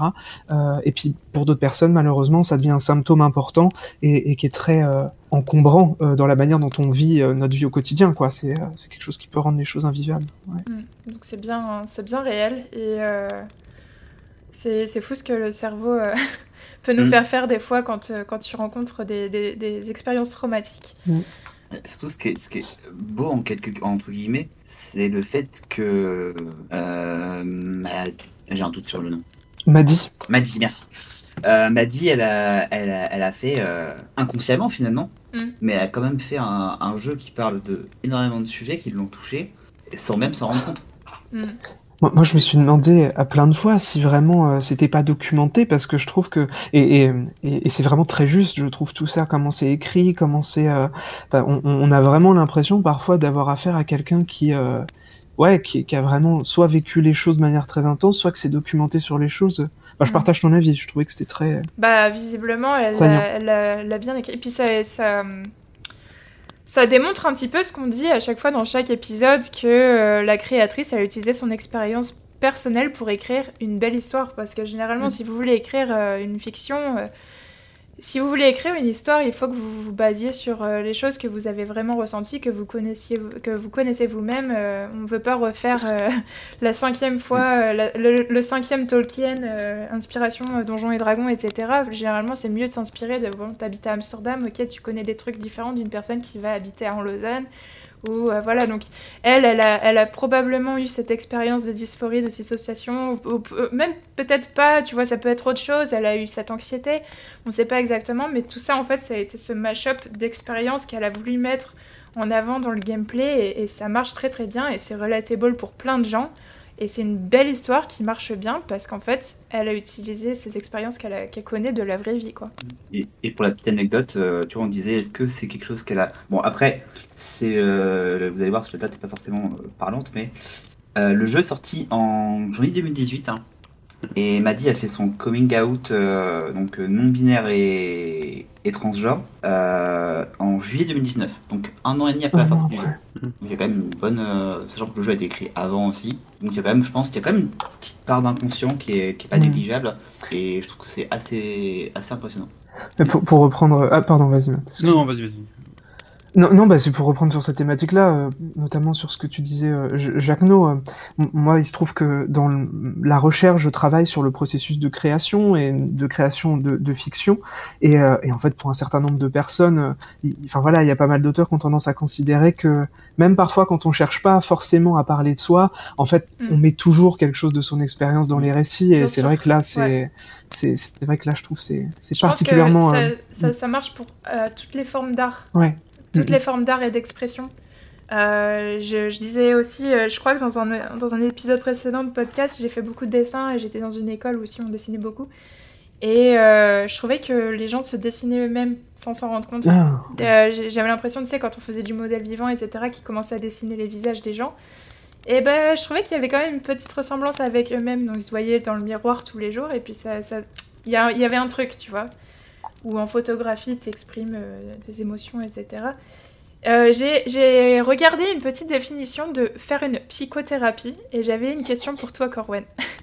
La définition que j'ai trouvée, c'est alors, euh, faire une euh, psychothérapie, c'est provoquer des changements d'attitude, de comportement, de manière de penser ou de réagir chez une personne afin de lui permettre de mieux se sentir, de trouver des réponses à ses questions, de résoudre des problèmes, de faire des choix ou mieux se comprendre. Ouais. Et en fait, ma question, là j'ai déjà, est-ce que tu approuves cette définition? On peut en discuter, mais oui, globalement, j'approuve. Ouais. Ma question pour toi, c'est finalement faire Céleste. Est-ce que c'est un peu comme faire une psychothérapie? Parce que, dis-moi, Corwen, la, la thérapie par le jeu vidéo, ça existe? alors, c'est- bien tourné, je trouve. Et euh, en fait, ce qui manque à la définition, c'est le fait que le procès, enfin vraiment, le, l'acte de psychothérapie, il doit être entre guillemets encadré aussi par un professionnel de la psychologie. C'est fondamental. space, ouais. Ouais, à mon avis, ce qu'il y avait, euh, je pense que la psychothérapie, il peut se passer plein de choses dedans, les outils, changement de comportement, etc. euh, il peut se passer plein de trucs, mais effectivement, c'est en fait un endroit où la personne va changer.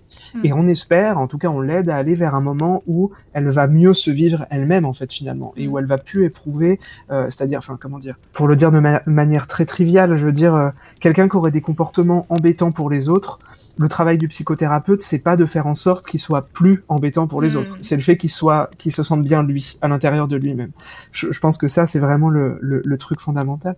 Mais euh, alors, Céleste peut être thérapeutique, mais euh, je le prescrirais pas tout seul, tu vois. Je dirais pas, il faut jouer à Céleste. Enfin, euh, néanmoins. Euh, il est vrai que un certain nombre de psychologues, moi y compris, il nous arrive d'utiliser le jeu vidéo en psychothérapie. Donc de jouer en fait avec le patient côte à côte, ou de le regarder jouer, ou de parler pendant qu'il joue, même de parler des jeux. Euh, ça, ça, ça se fait de plus en plus. Ouais. C'est super intéressant. Tu veux dire que vraiment sur un, sur un écran, jeu vidéo? Ah ouais, ouais. D'accord. Ouais, ouais, carrément. Ouais, ouais, parce que finalement, euh, comment dire, euh, le jeu, c'est un truc qui est utilisé depuis toujours en psychothérapie, Ouais. avec les enfants, les ados, les personnes qui ont du mal à, à parler, à causer, comme Même comme le roleplay, la simulation. Exactement. Exactement, ouais, ouais. Euh, le, le jeu en général, on va dire, c'est l'activité fondamentale de l'être humain. C'est-à-dire que le premier truc qu'on fait pour se construire et construire notre rapport au monde, c'est jouer. Et, et, et pour plein de personnes qui ont du mal à parler, bah voilà, euh, on utilise le jeu. Et puis, bah aujourd'hui, le jeu vidéo, c'est vraiment pleinement dans la vie des gens. Et donc, c'est un, un jeu à part entière euh, qui nous aide à comprendre notre rapport au monde, à comprendre ce qu'on aime bien dans les interactions avec l'environnement. Et on s'en sert pour ça. hmm. On s'en servait déjà comme méthode d'apprentissage avec euh, Adibou quand nous on était gamins. C'est vrai. C'est vrai. Vrai qu'on sort la- on À faire des recettes de gâteaux, ouais. l'apprentissage, là, effectivement, mais. euh, Mais euh, ouais, ouais, ça m'étonne pas. Euh, on avait prévu quelques questions, euh, une petite partie interview pour toi parce que on- on- ton métier est super intéressant et aussi ta- la façon dont tu navigues euh, la psychologie avec les jeux vidéo. Euh, je pense qu'on a un petit peu de temps pour ça avant de passer au quiz. Et puis de, de, de, boucler l'épisode. Est-ce que ça vous va Ouais. Ouais. Alors, euh, quelques questions. Euh, que conseillerais-tu comme méthode d'écriture pour quelqu'un qui se lance dans la narration interactive? Euh, alors, comme méthode d'écriture. Est-ce que tu fais par exemple, tu commences par des, tu, tu écris ton plan, c'est quoi ton procédé moi, mon style de prédilection, on va dire que c'est le monde ouvert ou le jeu hackett, c'est-à-dire le jeu où tu arrives dans un endroit un peu contemplatif, tu as, des PNJ qui sont là, tu peux aller leur parler ou pas. Et moi, c'est un peu mon... mais c'est un peu compliqué, je trouve, à écrire. Et, et j'y réfléchissais, j'ai écrit un jeu comme ça. Moi, je conseillerais peut-être pour vraiment se lancer dans le jeu, c'est euh, euh, imaginer une histoire où il y a euh, trois quatre goulots d'étranglement, trois quatre grands moments euh, auxquels on est obligé de faire face. Euh, et puis entre les deux, en fait, euh, à l'occasion, par exemple, je sais pas, d'un repas ou d'un trajet, laisser le choix aux joueurs de, de, de, passer par trois chemins différents ou de parler à trois personnes différentes, puis pour ensuite comme ça recouper avec le passage obligatoire. Ouais. Et j'aurais tendance à dire que peut-être le moyen le plus facile à faire, c'est de faire des successions comme ça de petits épisodes de cette manière-là. Donc toi, tu vois ça vraiment comme un branching euh, avec, euh, avec un arbre, en fait Ouais, tu vois ah bah euh, D'accord. C'est pas une vue de, du dessus géographique avec je place des personnages ici et là et puis j'imagine les conduits. Bah, à un moment donné, quand on veut, euh, quand on veut le modéliser, c'est-à-dire le mettre sur papier ou sur euh, support numérique, on est, c'est incontournable en fait de, en fait de passer par l'arbre et par euh, la représentation graphique, mhm. je crois. Enfin, si c'est pas le cas, je connais pas d'autres manières de le faire. Mais, mais sinon, voilà, moi c'est vrai que je suis un peu moins quand, quand j'écris pour moi ou pour mes propres projets, je suis un peu moins dogmatique. Donc, disons que j'y vais un peu plus au feeling, à la manière dont tu peux le raconter là. Mais c'est vrai que si on veut être très organisé et puis voilà, c'est mieux de le voir comme un arbre. Ouais, Et en termes de, avec tes connaissances en, psychologie, en fait, qu'est-ce que tu, tu, as appris de nouveau euh, dans la narration avec la narration interactive? Hmm. euh, Alors, c'est intéressant parce que c'est dans mon actualité complète, c'est-à-dire que je travaille en, enfin, en psychothérapie. J'ai introduit depuis quelques années maintenant le jeu de rôle euh, en mm. groupe avec des ados. On fait du jeu de rôle euh, dans le but de les accompagner dans leurs problématiques. Et ce que, ce dont je me suis rendu compte, un des premiers trucs, c'est que moi, ce qui me semblait génial avec le jeu de rôle, c'était la liberté. Et en fait, ça peut être un phénomène problématique. S'il n'y a pas assez de règles, s'il n'y a pas assez de repères, etc., ça peut vite euh, donner lieu à des, des moments de de confusion générale où euh, les adolescents vont partir dans tous les sens, où c'est difficile un peu de que tout le monde ait la parole et se sente bien dans le groupe. Donc ça, c'est la première découverte que j'ai faite. Puis le deuxième truc, euh, ce serait euh, la place de ce qu'on appellerait l'agentivité, c'est-à-dire le fait que la personne se sente comme acteur, agent de sa vie. Et, et ça, c'est quelque chose que donne le jeu vidéo, c'est quelque chose que donne le jeu de rôle. Et c'est pour ça que je le précisais tout à l'heure euh, quand on parlait du passage un peu de, de, de récit, quoi, euh, dans, dans, Céleste, le moment où on a des, des phrases à choix, etc.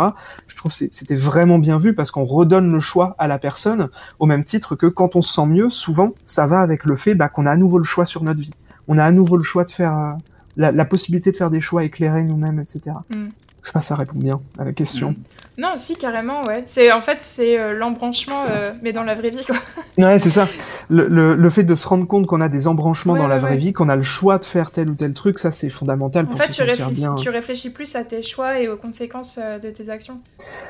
Euh, bah ça peut, ouais, ça peut, ça peut, mais j'aurais plutôt dit euh, ça réouvre des perspectives parce que dans le cas de la dépression par exemple ou de l'anxiété, parfois on a l'impression que le monde il se referme et qu'on n'a pas le choix, que bah en fait le, la vie c'est ça, c'est se lever, c'est se sentir pas bien, c'est se dévaloriser, etc. Mm. Et à un moment donné, on a une espèce de jaillissement qui nous permet de nous rendre compte que ah bah ouais là sur telle chose j'ai le choix, je peux avoir moins une action sur le monde et me sentir bien à partir de un boost de survie. Ouais, un peu. Mm. Un, truc euh, que je fais souvent euh, et qui est une méthode qui a été que j'ai appris par une amie, c'est euh, quand tu hésites sur tes choix, de faire comment dire, de faire un tableau et de marquer toutes les possibilités positives qui peuvent advenir de ce choix et de décider en fonction de la liste des, positifs. Tu vois, je me dis ah ce choix-là en fait, il y a que deux positifs, ce choix-là il y a cinq positifs. Et ah, ah, c'est des techniques intéressantes, je trouve. Ouais, c'est un peu bizarre, mais, mais ça marche bien, je trouve. Euh, euh, question euh, trop cool. si tu avais soudainement des moyens financiers infinis pour créer le projet parfait pour appuyer tes recherches, ce serait quoi et comment tu mettrais ça en place? Waouh, c'est, j'y avais, ouais, ouais, c'est une question Euh, Grosse question. aussi. Grosse Bah ouais. question, et je trouve que ça aussi, ça projette. Si t'étais un scientifique fou et que tu James Bond, Ben, moi, je- ton arme absolue.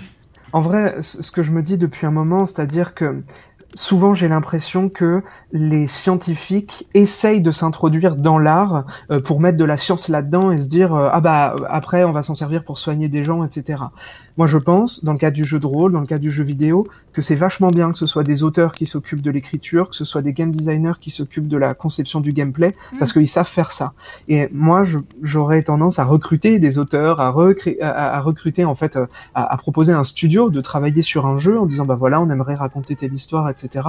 S'il y avait argent infini, et, et, euh, je ferais comme ça. D'abord, je proposerais à, un studio de créer un jeu, et ensuite je m'en servirais dans mes recherches. Mais ce Mais serait pas, quoi euh, le, le projet de jeu idéal pour toi pour, pour travailler sur tes recherches euh, avec, euh, avec les ados euh, sur lesquels tu travailles en ce moment? Ah, je pense qu'il existe déjà, c'est Skyrim. Ah ouais, Euh, sérieux? ah ouais, ouais, ouais, ouais. Euh, ça serait un jeu comme ça, peut-être un peu plus. euh, je propose, enfin voilà, peut-être qu'on pourrait bénéficier à. Il existe une deuxième fois parce que c'est Starfield dans un autre environnement. Mhm. Pourquoi pas dans un monde un petit peu. En, en fait, peut-être même que le jeu parfait, c'est c'est GTA RP quoi. C'est c'est c'est le jeu où euh, où t'as un monde ouvert à disposition et puis ensuite t'interagis avec des gens euh, et tu crées les histoires. Donc pour toi, en fait, le projet parfait qui t'aiderait bien euh, pour, tes, euh, bah, pour, tes, pour tes recherches, c'est vraiment le côté euh, euh, immersion à 100%, euh, simulation, etc. Quoi. Ouais, ouais. À L'inconvénient avec ce genre de jeu, c'est que euh, tout est, toute situation peut être résolue par la violence. Exactement. C'est vrai. C'est Ce qui est probablement ce problématique, qu'il quand même. ce qu'il cherche à voir aussi. non Ouais, non, mais c'est- vrai, mais c'est super intéressant de le souligner parce que avec les adolescents, il se trouve que, et puis même des fois, on s'en rend compte sur nos tables de jeux de rôle euh, de loisirs que c'est souvent euh, ce vers quoi on est attiré quand même, c'est-à-dire, euh. Ils vont aller Euh, frapper mettre- les prostituées. Ouais. euh, ouais. ouf, ouais, puis même n'importe qui qui se présenterait. euh, Ouais. Ouais, c'est vrai que ça se passe beaucoup comme ça. En, en- en général, en gameplay, c'est aussi généralement les situations les, les plus faciles Mhm. en termes de gain de temps, en termes de complexité. euh, même si on prend Baldur- Baldur's Gate, qui, est, euh, qui ouvre quand même beaucoup la porte à résoudre des situations par autre chose que la violence. Ouais. Euh, euh, typiquement, là, euh, en jouant avec mon pote cette semaine, un boss qui est quand même assez difficile, on n'a pas eu besoin de l'affronter. En lui parlant et avec un bon jet de, de persuasion, euh, j'ai réussi à le persuader de se suicider. Bon, Ah oui, je vois Tant mieux. tu vois, mais, euh, mais c'est quand même systématiquement basé sur bah, tes statistiques, euh, en plus un peu de chance avec le dé, donc euh, malgré tout, dans beaucoup de chances, dans beaucoup de choix, t'as plus de chances de réussir euh, en éclatant tout le monde qu'en en essayant de Ouais. discuter. Alors, Ce qui peut être un peu piège aussi avec, euh, avec ce genre de simulation, je pense. tu vois, moi, justement, je trouve que c'est un, un bon exemple. Parce que, en fait, ça te, c'est un truc aussi que tu retrouves pas même, je pense, dans le travail de psychothérapie notamment. Tu me diras quand même, tu confirmeras. Mhm, mhm. Euh, où, euh, en fait, la violence, par exemple, dans le jeu vidéo ou dans le jeu de rôle, c'est privilégier la solution court terme. C'est privilégier la solution, c'est la plus simple, qui va te donner satisfaction directement, mais qui va Mhm. pas régler forcément le problème. Parce que tu vois, tu... je vais prendre un exemple.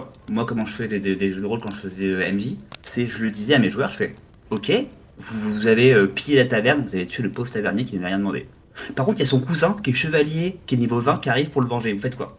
Et en gros, tu vois, c'est pour leur montrer que les actions ont des conséquences. Et que parfois, en fait, la, la solution la plus simple n'est pas forcément la meilleure et qu'il y a du travail à faire, etc. Mm. Alors oui, mais c'est quand même beaucoup plus facile en, en face à face, enfin en, en JDR euh, table avec tes, avec tes potes, puisque toi, tu- toi en tant que MJ, tu peux t'adapter euh, à tout ce qu'ils font euh, à la volée, ce qui n'est pas possible avec un jeu vidéo, puisque si tu veux prévoir toutes les actions possibles, Ouais. euh, Oui. c'est ingérable. Et, et Baldur's Gate 3 s'approche, je pense, le plus de ce genre de choses qu'on ait jamais vu dans un jeu. Euh, Mm, avec, si, ah, les tiens, vieux...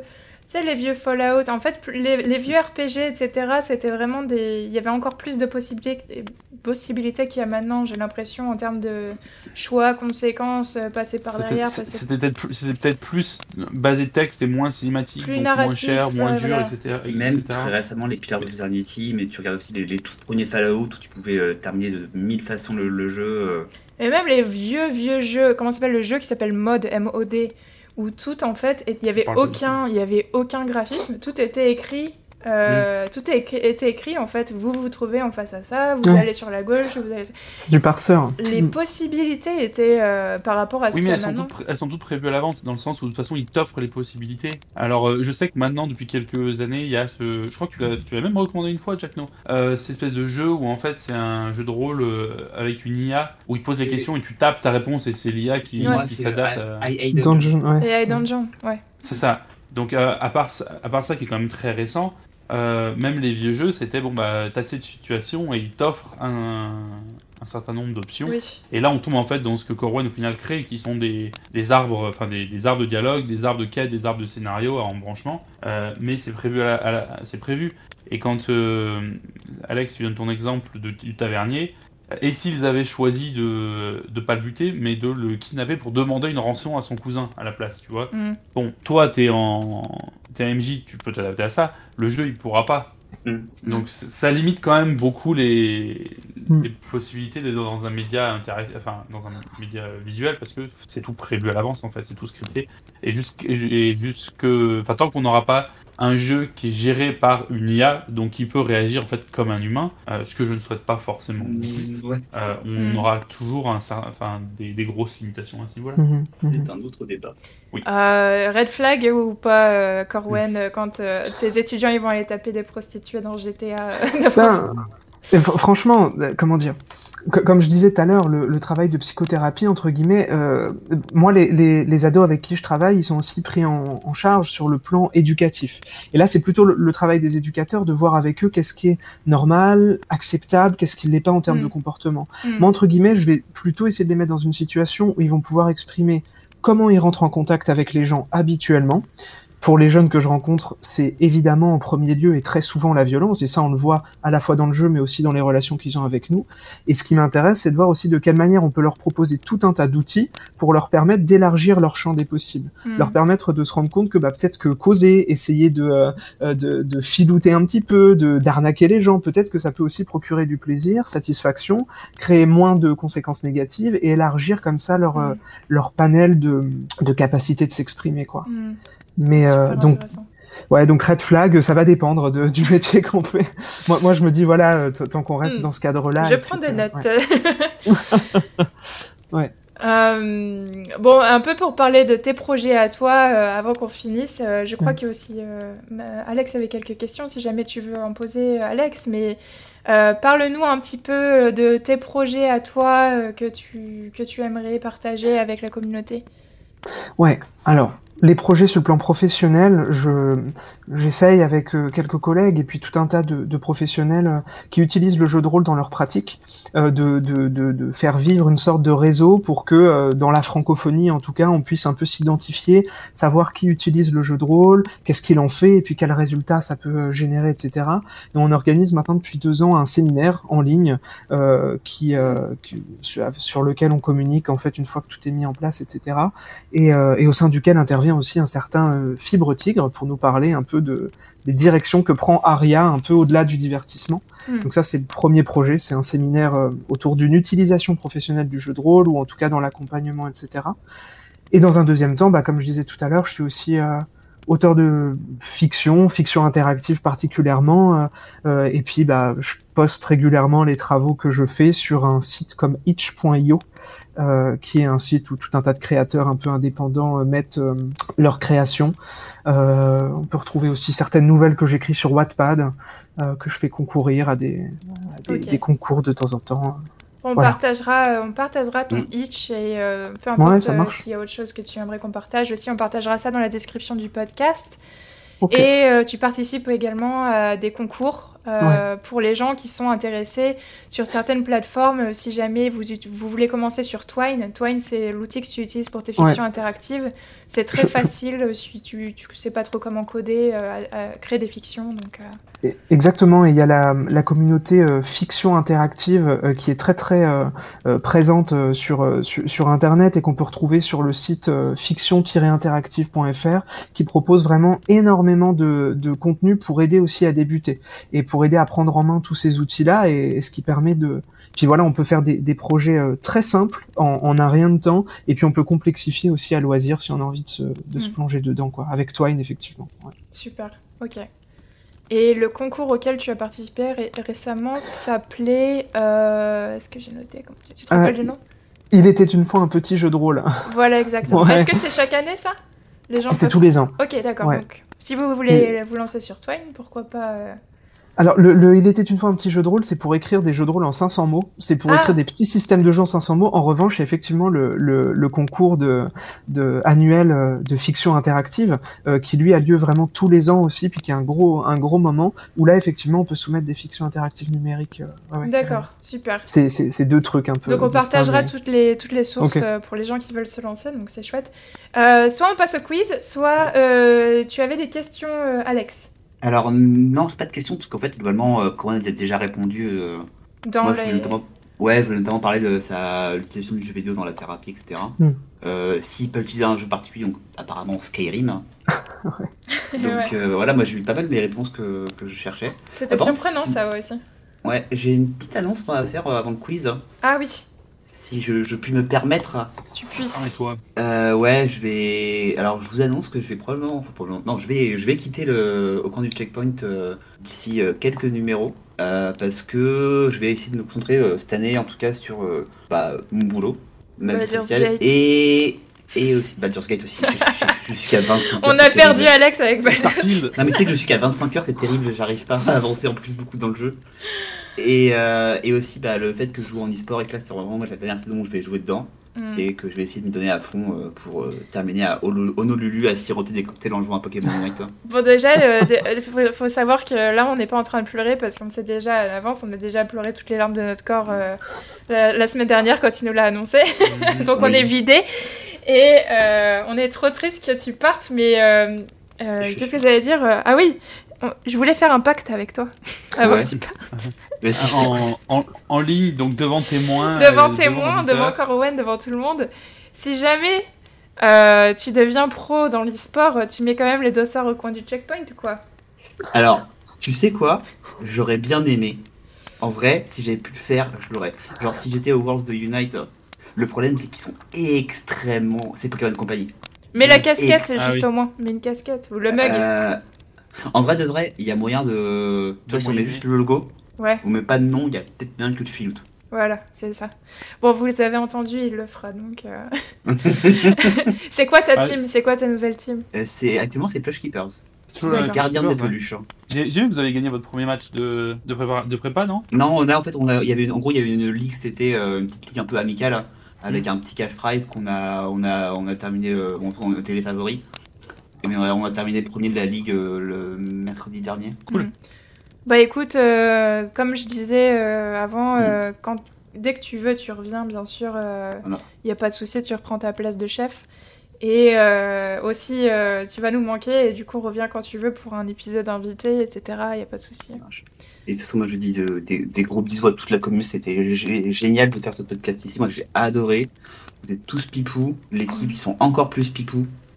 Toi aussi, t'es. Et, et vraiment, c'était, c'était, c'est même un plaisir de, de faire ça euh, toutes les deux semaines. euh, Mm. Et ça, pareil, ça, ça me manquait quand même. C'est trop triste. Et puis, euh, bon, bah, tu vas nous manquer. Et puis, de toute façon, tu seras quand même euh, sur le Discord. Tu vas rester avec Bien nous. sûr. Et Oui. puis, euh, on recrute du coup. On recrute, voilà. Donc, on va rechercher une quatrième personne qui veut bien revenir. Donc, si jamais vous écoutez ça, euh, si possible, on aimerait avoir une femme. Euh, comme ça, on aurait la parité.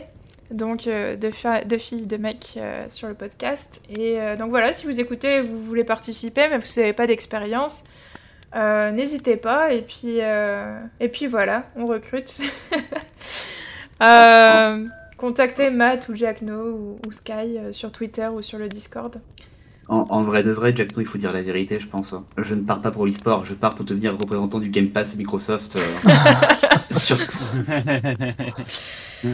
Ah, le Game Pass. Ça va pas nous manquer, ça, le Game Pass. non, ça va pas nous. Alors, tu, tu sais quoi? Tu sais que l'épisode m'a donné envie de réinstaller Céleste, qui est sur Game Pass actuellement. Ouais, ouais, ouais. Je vais muter ce mot après.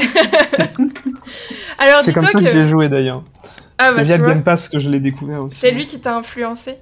L'influx voleur. Euh, J'ai fait un petit quiz parce que ce sacripant de, de Alex était censé faire le quiz, mais finalement il s'est débité. Hein. Donc je me suis dit, je vais, faire, rempli. je vais faire un quiz sur Alex pour me venger. Oh, let's go. Mais euh, j'arrivais pas à le faire parce que je me suis dit, en fait, tu vas tous savoir les réponses. Bah oui. Donc, donc ça marche pas. J'avais tellement d'idées dans ma tête. Donc j'ai pas fait un quiz sur Alex, rien à voir, j'ai fait un quiz sur Florida Man. Vous connaissez Florida Man? ok, Ouais, à peu près, ouais. je m'attendais même. pas à ça. Bah écoute, moi non plus, je m'attendais pas à ça, mais cette idée m'est venue dans la douche comme toutes mes idées. Euh, quiz inventé par mes soins. Ah bon? Oui, il y a une série Florida Man sur Netflix. Ok. Euh, si ça vous Tu sais ce que c'est Florida moyen. Man, euh, euh, Corwen? Ah non, du tout. Je découvre euh, ce. Florida Man, Ouais. bah c'est pas, euh, c'est pas un truc, c'est jure, euh, c'est c'est un mime un petit peu sur internet que euh, tout le monde euh, se moque des Florida Man parce qu'en fait, il y a pour chaque jour de l'année, quand tu tapes Florida Man par exemple le 11 juillet, euh, t'auras euh, une une euh, de journaux. Florida Man s'est fait bouffer le bras par un alligator. Ou Florida- Donc t'as- en fait, ils font toujours des trucs complètement délirants.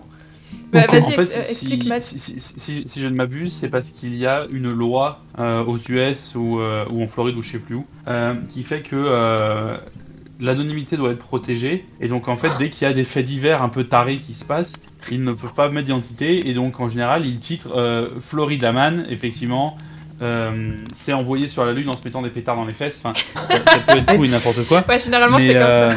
mais voilà, mais et puis la Floride étant connue pour être un, un- un repère de tarés, De malade. euh, il y a vraiment des trucs mais complètement loufoques.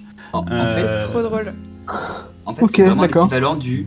En France, on appelle ça, notamment les journalistes appellent ça, en a beaucoup parlé, du. Ivre, il. Virgule. Oui, c'est ça. c'est ça, C'est exactement. Très bien. C'est ça. Euh, et bah essaye du coup, euh, t'essayeras après le podcast, tape Florida Man, ta date de naissance et dis-nous quel Florida Man tu es. Moi j'en avais un trop marrant euh, avec, à, à base de capybara. euh. En tout cas. Euh, alors, thème du Non, quiz du jour, le pot- Florida le Man. quiz inventé par mes soins et euh, que j'ai fait pour vous en épluchant les unes de journaux de Floride. Alors, euh, notre psychologue euh, préféré aura probablement des deux trois choses à ana- analyser à la fin du quiz. Mais voilà les règles. Je vais vous dire une phrase tirée d'une vraie une de journaux américaine euh, sur un fait divers qui commence par Florida Man. mhm. Et dans chaque phrase, je vais manger un mot, je vais dire mhm. Et euh, ce sera au premier qui trouve le mot manquant de la phrase. Donc par exemple, Florida Man a été attaqué pendant, pendant un selfie par un mhm. Et le mot c'était écureuil. Ah. Et c'est ça c'est une vraie. Donc c'est au plus rapide. Ah, Alors, on va commencer avec des faits divers euh, plus ou moins euh, Florida Man, ça va. Et plus ça va aller, plus je vais aller vers des faits divers complètement fucked up, ok? Ok. Alright, j'ai. C'est des vrais, hein. Alors, c'est parti.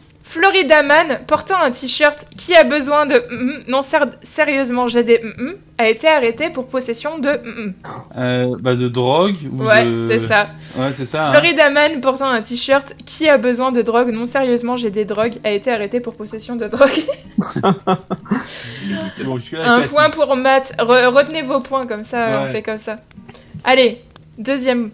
Florida Man suspecté d'avoir subtilisé un jet privé pour dessiner un géant mm-mm dans le ciel. C'est pénis. Oui Pénis. Florida Man arrêté pour assaut avec une arme mortelle après avoir balancé un mm-mm à travers un- la fenêtre d'un Wendy's. Euh, un écureuil. Non, presque. Euh, Un presque. renard. Un hamster, un hamster. Un peu plus gros. Un raton laveur. Non Il y a quoi en. Floride? Un alligator Un alligator. Florida Man arrêté pour assaut avec une arme mortelle après avoir balancé un alligator à travers la fenêtre d'un Wendy's. Wow. Le mec est déter. Complètement déter. Attention, on commence à, à monter en fucked up. Ouais, je vois ça. Florida Man arrêté pendant l'ouragan Irma pour essayer d'abattre la tempête avec son mm-mm. Pistolet. Flingue, son pistolet. son, Ça, Je connais l'histoire, l'avais d'avoir lu. Ouais. ouais. son arme à feu. J'avais marqué mes pistolets, ça marche. Euh, qui était rapide entre Alex et, Matt C'était qui le premier? Je dirais que c'est moi, mais comme moi J'ai l'impression que c'était Alex juste avant. Ouais. On est à deux ouais. points pour Matt, un point pour Alex ou deux points pour Deux, Alex? Deux, Deux, points deux. pour Alex, deux points. Et Ouais, zéro deux, Corwen, il être plus rapide. Ouais. Embrasse, embrasse le Florida Man qui est en toi. Euh, c'est parti, question 5. Florida Man, fatigué d'attendre à l'hôpital, vole, vole une mm-mm et rentre chez lui. Voiture, Une ambulance. Ouais, une Ah, ambulance. l'ambulance. évidemment. Il vole une ambulance pour rentrer chez lui. J'allais dire Trois infirmière, mais je, je me suis arrêté parce que je me disais que ça n'avait pas de sens. Il grimpe sur son dos. Taillot Euh, Question 6. Florida Man pénètre illégalement une mm-mm pour traîner avec ses potes. Une église, Une école. Toujours pas Euh... une centrale nucléaire, une prison, une Oui militaire. Ah, une prison, oui. je me Florida souviens. Man pénètre illégalement une prison pour traîner avec ses potes. Je me souviens qu'il avait. euh, C'était un break-in pour euh, traîner avec ses potes, oui, tout à fait. Un point pour Carwen. Attention, alors là, on, on entre dans les difficiles à essayer vraiment de penser Florida Man, euh, devenez le Florida Man, euh, et penser euh, fucked up. Florida Man, arrêtez pour peindre des messages anti-Hillary sur tous les mm-mm de Tampa Bay. Les arrêts de L'autoroute bus. Pensez vraiment fucked up. Ouais, je pense fucked up. En fait, je cherche le fucked up. Sur- surtout, surtout le. Tampa Bay, Tampa Bay, c'est euh, c'est la- bah c'est toutes, ces- toutes les villas au bord de l'eau. Alors, Mm. Florida Man Toute la pour plage peindre euh, ouais toutes les plages. Donc Florida Man arrêtez pour peindre des messages anti-Hillary sur toutes sur tous les mm-mm de Tampa Les Bay. parasols. Les Les transats. parasols. Non, Ah, les transats. Surtout les poissons, on est on se rapproche les requins, Sur tous les, sur tous les oiseaux, presque. Surtout les les alligators. Sur les gens qui dorment. Toujours pas. Bon, c'est un, c'est un, c'est un animal. hein. Euh, ouais, dirais les requins. Tous les alligators Les crabes. dauphins. Ouais, Florida crabes. Man arrêtez pour peindre des messages anti-Hillary sur tous les crabes de Tampa. Mec. Bien joué. Ah, nice. Ça fait deux GG partout. Ça fait deux Bah ouais, de partout. Deux partout. Euh, bah non, on est à 7. Question Je suis à 7. trois. hein. Ouais, t'es à ah, trois, si, t'es à euh, trois, effectivement, t'es à bien joué. Ah. Prochain, 8. Avec l'ambulance. Florida Man, arrêtez dans un parc pour pratiquer son sur des cygnes. Les cygnes, les oiseaux. Son tir au flingue. Son yoga. Son karaté Ouais. Florida Man, arrêtez dans un parc pour pratiquer son karaté sur des cygnes. Oh là là. Ah, putain. Numéro 9. Florida Man, euh, arrêtez pour tenter de mm-mm des touristes, bien qu'il n'ait pas de bras. De hug, de voler, pickpocket. Non. Bien qu'il n'ait Ah, pas de bras. je sais pas. Hmm. Alors, il peut pas les hug, il peut pas les pickpocket. Florida Man, arrêtez pour tenter de mm-mm des touristes, bien qu'il n'ait pas de bras. De, Ouais. de violer Non. Non. Ouais, là je vois pas. Qu'est-ce qui Ah. peut vous faire arrêter Ah, beaucoup de choses. De, Beaucoup de bah, de choses. taper, de frapper, oui. euh, mais c'est- c'est trop simple. Ouais. Euh. On se rapproche, c'est un truc qui se fait avec les bras. Jusque-là, on s'en doutait, ouais. De. Attends, attends, attends, attends, attends. De, cla... de... de claquer? De, de gifler, Mhm. Un peu plus violent. Faire de la boxe? de boxer, ouais. De mettre des coups de tête? Non, Non, c'est- quoi la technique japonaise, ça, pour mettre les, les, les deux doigts dans le cul, là? De Kakashi. Non, c'est pas, c'est pas, ouais. On reste dans un truc euh, qui se fait aux US. Bon, vous vous donnez votre langue au ouais. Eh, Je sais Langue pas au là. Florida. Florida Man. C'est poignarder. Florida Man, arrêtez pour tenter de poignarder des touristes, bien qu'il n'ait pas de bras. Donc je sais pas comment il s'y prenait euh, Bah, il, euh, tu sais, entre les dents. entre Ah, les, c'est entre c'est les le- moignons. à, à la Zoro, ouais. à la c'est le Zoro, Florida peut-être, Man euh, qui avec n'a les pas de pieds, bras. Ouais, Ouais, Ouais, le c'est Florida Florida Man Man, qui ouais. Je pensais que c'était les touristes qui. euh, Tous les touristes sans bras. Mais et tu sais, c'est comme ça, c'est de là que vient la, la, l'expression le couteau entre les dents. Ah ouais, c'est Florida Man qui l'a inventé. Non Exactement. mais j'imaginais euh, avec les pieds peut-être aussi, sinon tu sais s'il est sur Mmh. une chaise roulante avec les pieds, peut-être il essaie d'a- d'attaquer les gens. Bon, personne n'a de point pour celui-là. On en est quand même à 3, 3 et 2 pour Matt. Ouais, trois. Florida Man se déguise en taureau et essaye de hum, hum la maison de son ex avec de la sauce piquante. De, De recouvrir. de repeindre? Hmm, Non, c'est... On est dans des, des pratiques euh, difficiles à trouver là. Alors attends, il se déguise en taureau. Il y a de la sauce piquante et c'est la maison de son ex. On dirait un peu. sur, sur la maison de son ex, bah, de recouvrir ou de repeindre Florida ou- Man se déguise en taureau et essaye de hum, hum la maison de son ex avec de la sauce piquante. De brûler. Ouais, de brûler. Ah, de brûler. Ah, de brûler. Je vois pas Florida vraiment Man- un taureau, mais. Ah, je sais pas, mais c'était dans la phrase. Florida Man se déguise en taureau et essaye de brûler la maison de son ex avec de la sauce piquante. Oh my god. Et enfin, le super banco, on en est quand même à 4 points pour Alex, euh, 3 points pour Corwen et 2 points pour Matt. Super banco, attention, très difficile. Et cette fois-ci, c'est deux mots qu'on recherche. Mais il y a des indices qui se trouvent dans la phrase, alors réfléchissez bien. Florida Man essaye de courir jusqu'aux Bermudes dans une hum, hum, hum, et se fait sauver par les gardes côtiers.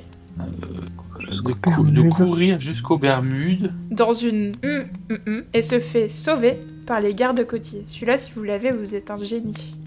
Dans une bulle.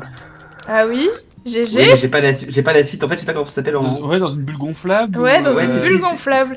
Ah Ouais, sais, genre les bulles que t'as dans les. Enfin, moi j'ai fait ça en bubble de foot, quoi. Ouais, bah exactement, c'est les trucs de boules de... pour les En footballeurs. fait, quand tu, m'as dit, quand tu m'as dit courir, je me suis dit, ah, tous les coups dans une bulle. Bah ouais. C'est dans la phrase en fait, avec quoi tu cours sur l'eau quoi. Enfin, c'est c'est assez compliqué. ouais. Il s'est fait par les gars. Du coup, Voilà. c'est interdit de faire ça.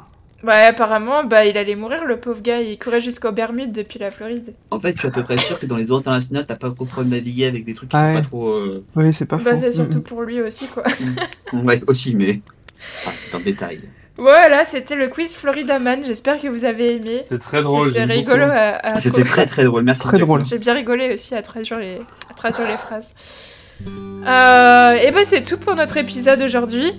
C'était kiffant. Merci beaucoup Corwen euh, Merci. Merci Corwen d'être venu. hein. d'être venu. Bah, merci à vous. Merci à vous pour l'invitation. Et puis merci à tout le monde. Et puis euh, Alex quand même, est-ce qu'on te retrouve pour l'épisode à 4 personnes ou tous les Mais 4 J'ai dit que je, ne- je ne partirai pas tant que je n'aurai pas fait un Voilà, donc on se retrouve tous les épisode à 4 quatre, hein. les prochains, les prochains- Ce sera la dernière de, de, de Alex. En espérant Ouais. que Sky soit disponible, oui. Sinon, Ouais. ça devrait juste dire que Alex devra revenir une fois de plus. euh, quelle tragédie. Oh. Je sens qu'il va y en il y avoir des, des absents jusqu'à 2024. On va C'est ça, tirer, on va tirer. Sky quand même pour qu'ils viennent. Et puis, euh, bah, merci à tous, merci pour votre écoute, merci euh, pour votre fidélité comme à chaque fois. On vous fait des bisous. Le tintouin habituel, retrouvez-nous sur notre Discord. Et, euh, et bah, à dans deux semaines. Bonne journée. Bisous à tous. Bisous, bisous. Salut. Salut.